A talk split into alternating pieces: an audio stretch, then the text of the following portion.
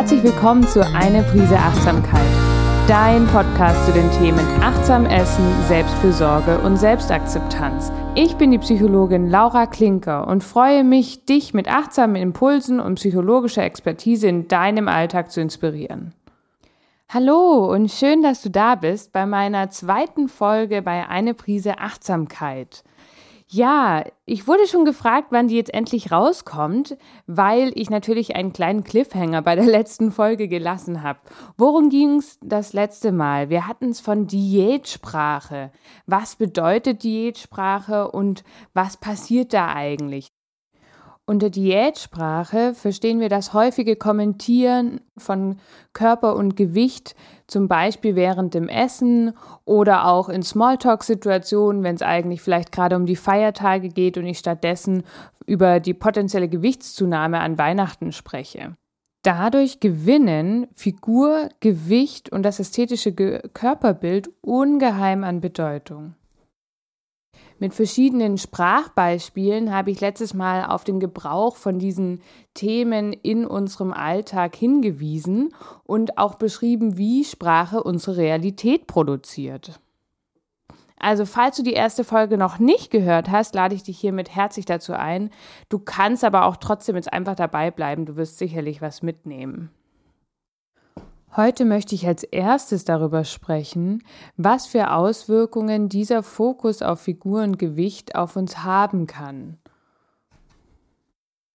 Dabei wirst du den Begriff des subklinischen Essverhaltens kennenlernen und auch ein bisschen was über Essstörungen erfahren. Im zweiten Teil geht es heute darum, wie kann ich der Diätsprache begegnen? Was kann ich tun, wenn mir das Ganze im Alltag auffällt? Ich beginne mit der Geschichte einer Klientin. Ihr kennt vielleicht selber die Situation. Die Klientin hat von Familienfesten erzählt. Sie hat berichtet, dass bei jedem Familienzusammentreffen erstmal geprüft worden ist, wer gerade welche Figur hat, in welcher Form ist, zu oder abgenommen hat und noch vieles mehr. Und das hat sie immer ganz beschäftigt, weil es so viel Raum eingenommen hat, dass es auch für sie dann ganz, ganz viel Raum eingenommen hat.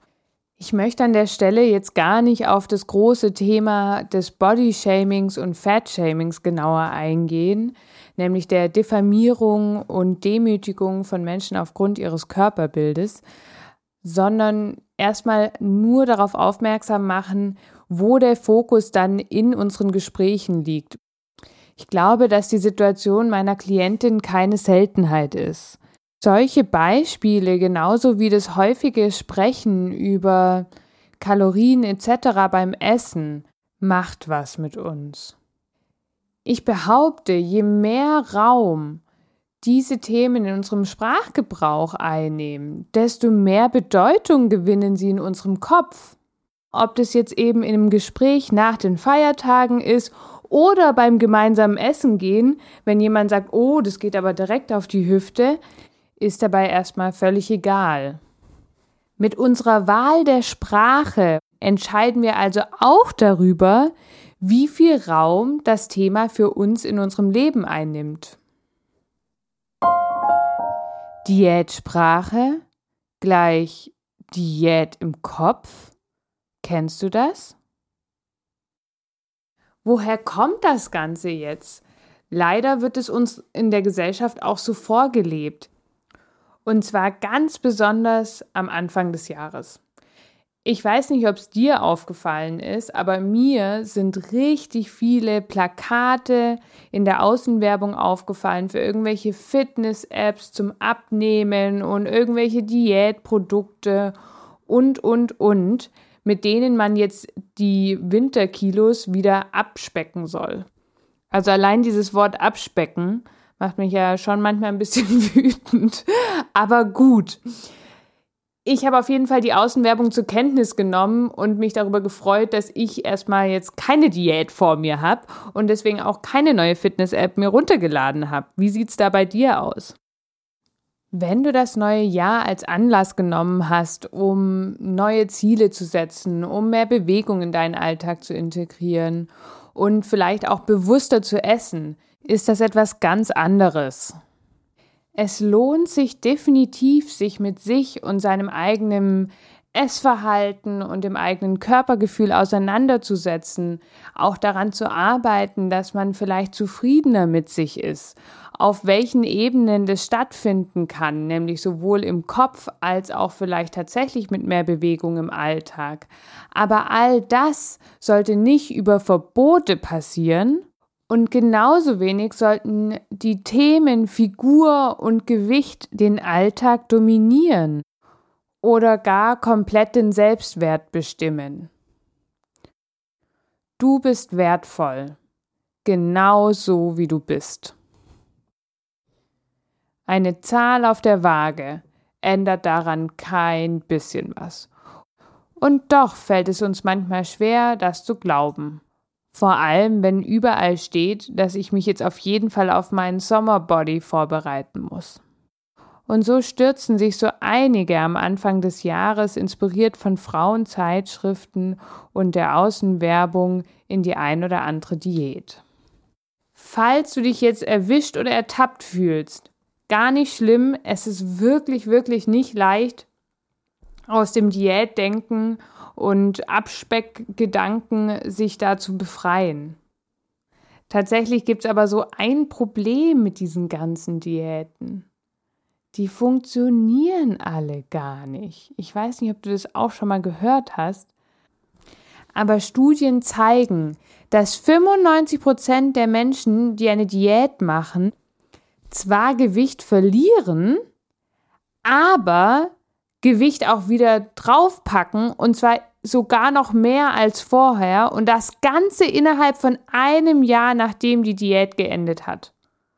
So, also das sind jetzt übrigens Zahlen von dem Institute for Psychology of Eating von 2014. Aber die Aussage Why Diets Don't Work, da findet man innerhalb von, ich glaube, drei Sekunden auf Google eine ganze Liste an Gründen, wieso Diäten nicht funktionieren. Aber darauf möchte ich heute gar nicht eingehen. Ich möchte eher darauf eingehen, was die Gefahr dahinter ist, überhaupt Diäten zu machen und sich da in so ein restriktives Essverhalten, wie ich es auch nenne, hineinzubegeben. Ja, ich setze mir ja Verbote auf, ich muss plötzlich verzichten. All das passt eigentlich dem Menschen immer nicht so. Ich weiß nicht, in der Jugend kennt man das, je mehr Verbote beim Jugendlichen, desto mehr will er das machen.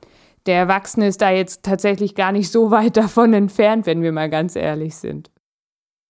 Laut Studienlage funktionieren Diäten also eigentlich nicht. Aber warum gibt es jetzt eigentlich so eine Anti-Diät-Bewegung? Eine Sache, zu der Diäten maßgeblich beitragen, ist, dass wir durch Kalorienzählen und den Verzicht ein Gefühl für unseren Körper und auch für unsere Bedürfnisse verlieren. Und wenn ich dieses Gefühl für meine Bedürfnisse und meinen Körper verliere, gleichzeitig aber Figur und Gewicht an Bedeutung gewinnen für mich, dann kann im allerschlimmsten Fall natürlich eine Essstörung entstehen. Der Übergang von häufigen Diäten hin zu einer tatsächlichen Essstörung ist nämlich leider schleichend. Man kann da also da durchaus so ein bisschen reinschlittern, sage ich jetzt mal. Und ab einem gewissen Punkt spricht man dann von der tatsächlichen Essstörung. Dafür müssen ganz bestimmte Kriterien, sogenannte Diagnosekriterien, erfüllt sein. Also erst wenn du alle Diagnosekriterien erfüllst, spricht man dann tatsächlich von der Essstörung. Wenn du aber vier von fünf Diagnosekriterien hast, kann es natürlich sein, dass du schon ein enormes Problem hast, aber trotzdem noch keine Diagnose kriegen würdest. Deswegen spreche ich hier von diesem schleichenden Übergang. So eine Vorstufe nennt man eben dann auch manchmal subklinisches Essverhalten. Klinisches Essverhalten wäre hier die tatsächliche Störung, sub klinisch bedeutet eben diese Vorstufe davon. Das könnte zum Beispiel sein, dass du dir schon übermäßig viele Gedanken machst über deine Figur und die Gewichtsabnahme und es sehr, sehr, sehr viel Raum in deinem Alltag einnimmt, du aber sonst keine gewichtsregulierenden Maßnahmen nutzt, also keine Diäten jetzt permanent durchziehst. Je nach Essstörung werden verschiedene Diagnosekriterien geprüft.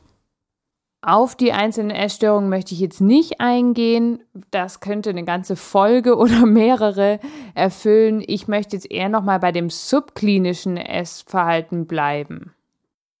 Da möchte ich euch ein paar Zahlen geben. Und zwar von einer Studie, die hat eine Übersicht gegeben über ganz, ganz viele verschiedene Prävalenzstudien. Also Prävalenz bedeutet immer, wie viele Personen leiden tatsächlich unter dieser Erkrankung einmal im Leben oder zu einem bestimmten Zeitpunkt. Das Schöne ist, dass die Übersichtsstudie nicht nur Essstörungen selbst angeschaut hat, sondern eben auch subklinisches Essverhalten.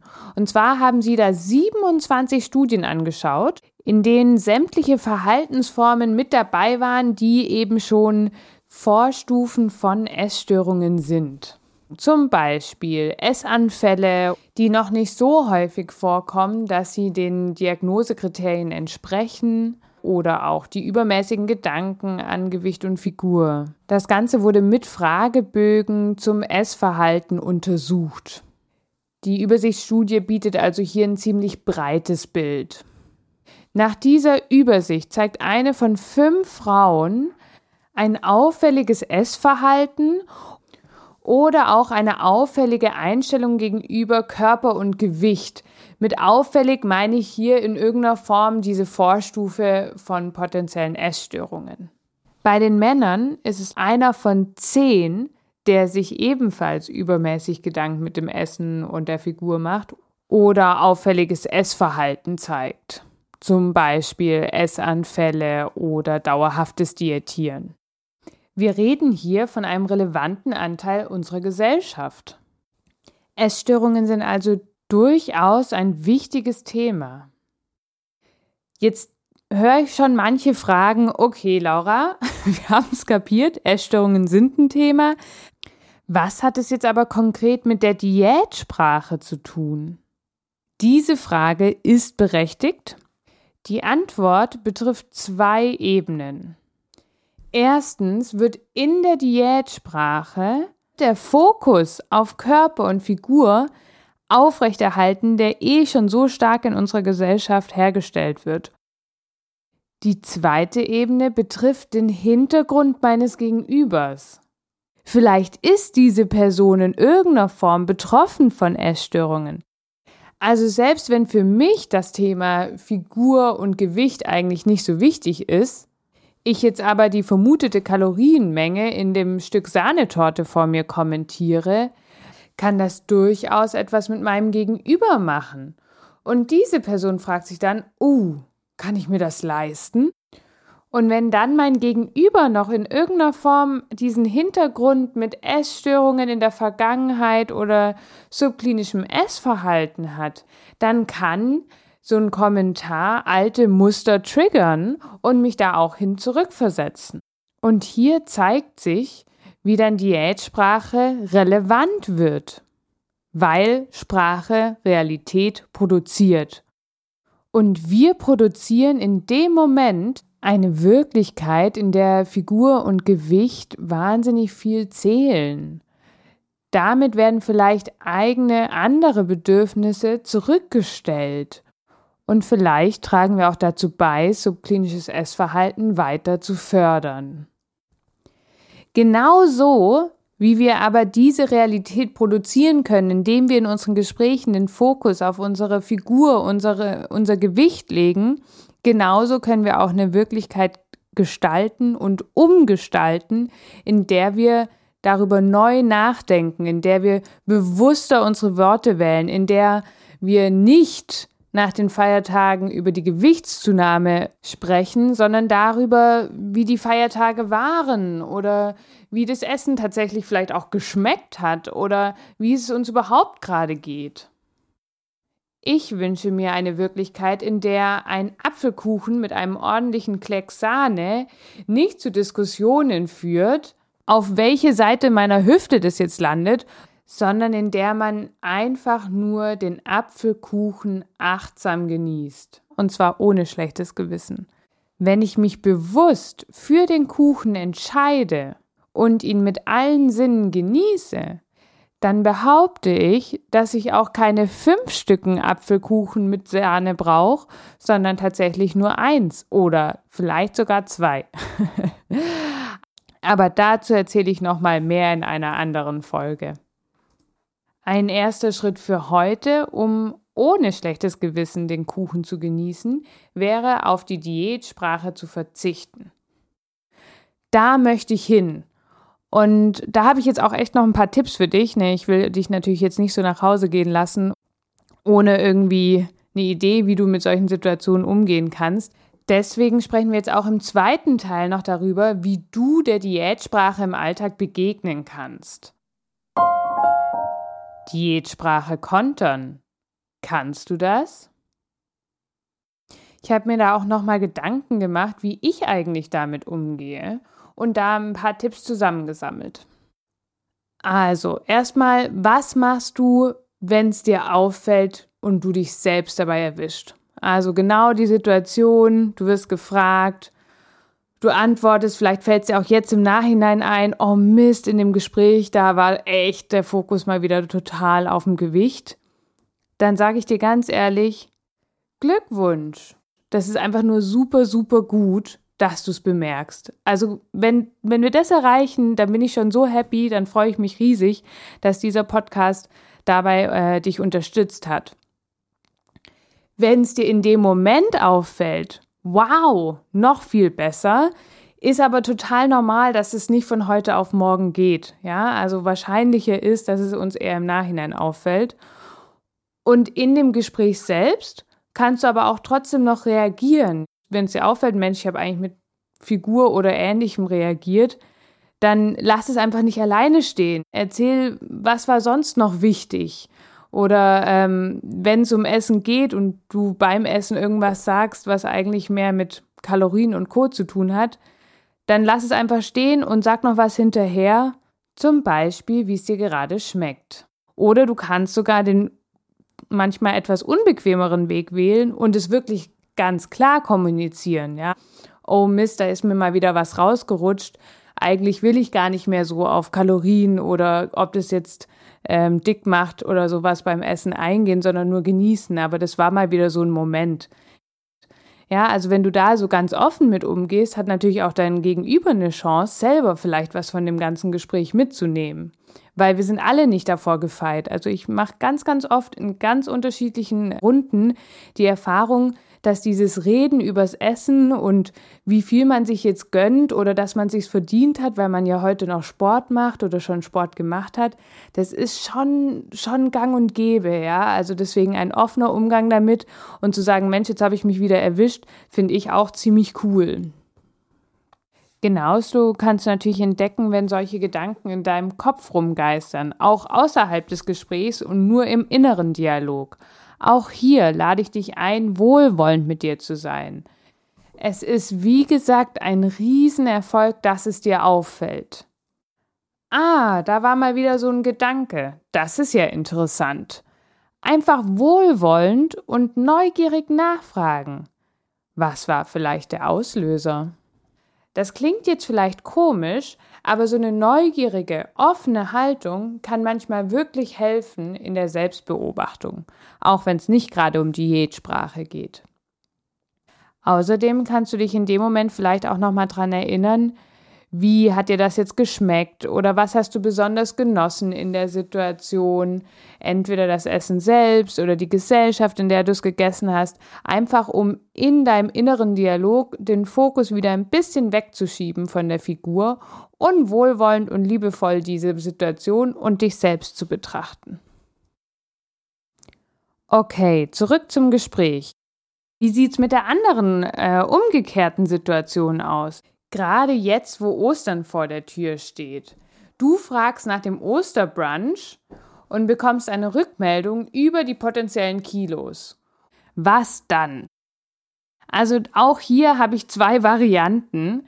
erstmal, man kennt es von sich selbst, es passiert, dann einfach vielleicht noch eine zweite Frage hinterherstellen, in der du vielleicht die Chance kriegst, das zu erfahren, was du wirklich hören willst, nämlich wie denn jetzt die Feiertage waren. Also wenn da eben erstmal die Gewichtsantwort kommt, einfach nochmal wohlwollend nochmal nachfragen und sagen, hey, und wie war es denn sonst? Ich habe mich selber für den anderen Weg entschieden und zwar, ich mache tatsächlich immer ziemlich drauf aufmerksam in den Momenten, weil es mir so ein großes Anliegen ist, da darauf zu sensibilisieren und sage dann häufig auch sowas wie, Mensch, es tut ja auch gar nichts zur Sache. Ich finde es immer schwierig, wenn man mit Gewicht oder Figur darauf antwortet und erkläre auch meine Position so ein bisschen, wie ich es jetzt heute in diesem ausführlicheren Podcast jetzt dann auch gemacht habe. Aber ich gebe es zu, ich schieße auch manchmal über mein Ziel hinaus. Also ist mir auch schon passiert, weil das eben so ein Herzensthema auch ist, dass ich da mal mir innerlich denke, oh Mann, schon wieder, wann hört es bloß auf? Und dass ich dann in dieser Stimmung auch reagiere. Also gerade meine Familie oder enge Freunde wissen gerade, wovon ich rede. Aber zum Glück merke ich das hoffentlich meistens und kann das dann auch noch mal ein bisschen im Nachgang erklären oder dann noch mal drauf eingehen, hey, sorry, kennst mich ja, das ist irgendwie ein Thema. Ich finde es trotzdem eine ganz, ganz tolle Option, in dem Moment diese Anregung auch anzubieten. Hey, weißt du, was so eine Sprache vielleicht mit mir machen kann oder vielleicht auch mit dir? Und wenn du für dich selber weißt, hey, das macht was mit mir, das tut mir nicht gut ob du das jetzt schon davor wusstest oder dir das vielleicht jetzt auch nach der Folge auffällt, dann will ich dich unbedingt ermutigen, dass du das ansprichst. Zumindest bei deinen nahestehenden Personen. Erklär deine Haltung, erklär deine Gedanken dazu, damit andere verstehen, hey, da ist vielleicht auch eine Grenze bei dir erreicht, bei der du dich nicht mehr wohlfühlst. Oder dass du vielleicht auch auf den Podcast hinweist und sagst, hey, wenn du da mehr wissen willst, genau darum geht's und deswegen macht es was mit mir. Ich glaube, dass es wirklich hilfreich sein kann, dass die anderen das wissen und das auch bedenken können.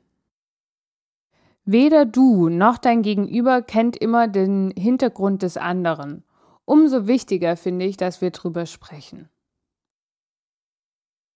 Gut, ich lade dich jetzt nochmal zu einem kurzen Rückblick ein. Worum ging es jetzt heute?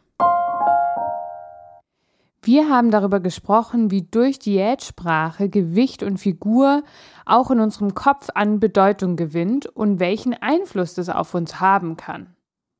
Du weißt jetzt, was subklinisches Essverhalten ist, nämlich Essverhalten, das noch nicht als Essstörung kategorisiert wird, aber eine Vorstufe sein kann da der Weg von subklinischem Essverhalten in die Essstörung schleichend sein kann, ist es wichtig, bereits darauf aufmerksam zu machen. Sprache, die Diätgedanken triggert, kann deswegen sich negativ auswirken. Im zweiten Teil haben wir mit dem Wissen, dass es durchaus relevant ist, wie wir sprechen, geschaut, wie wir Diätsprache in unserem Alltag begegnen können. Hier hast du zwei Möglichkeiten. Entweder du versuchst das Thema bewusst weg von Kalorien und Figur zu lenken, indem du zum Beispiel etwas anderes erzählst oder vielleicht sogar nochmal nachfragst, wie jetzt die Feiertage tatsächlich waren, abgesehen von der Gewichtszunahme. Oder zweitens hast du die Möglichkeit, auch einfach auf Diätsprache aufmerksam zu machen und zu erklären, warum dich das beschäftigt. Ich hoffe, dass das interessante Themen für dich waren und dass du vielleicht die ein oder andere Anregung mit in deinen Alltag nehmen kannst. Ich freue mich auf jeden Fall auf dein Feedback und deine Gedanken dazu und vielleicht auch deine bisherigen Erfahrungen. Erreichen kannst du mich unter eine Prise Achtsamkeit auf Instagram. Alle Studien, die ich verwendet habe, verlinke ich natürlich in den Show Notes, damit du weißt, woher die Quellen sind. Ich freue mich schon auf die nächste Podcast-Folge, wenn du wieder dabei bist. In der nächsten Folge möchte ich euch meinen Titel des Podcasts, eine Prise Achtsamkeit, ein bisschen erklären.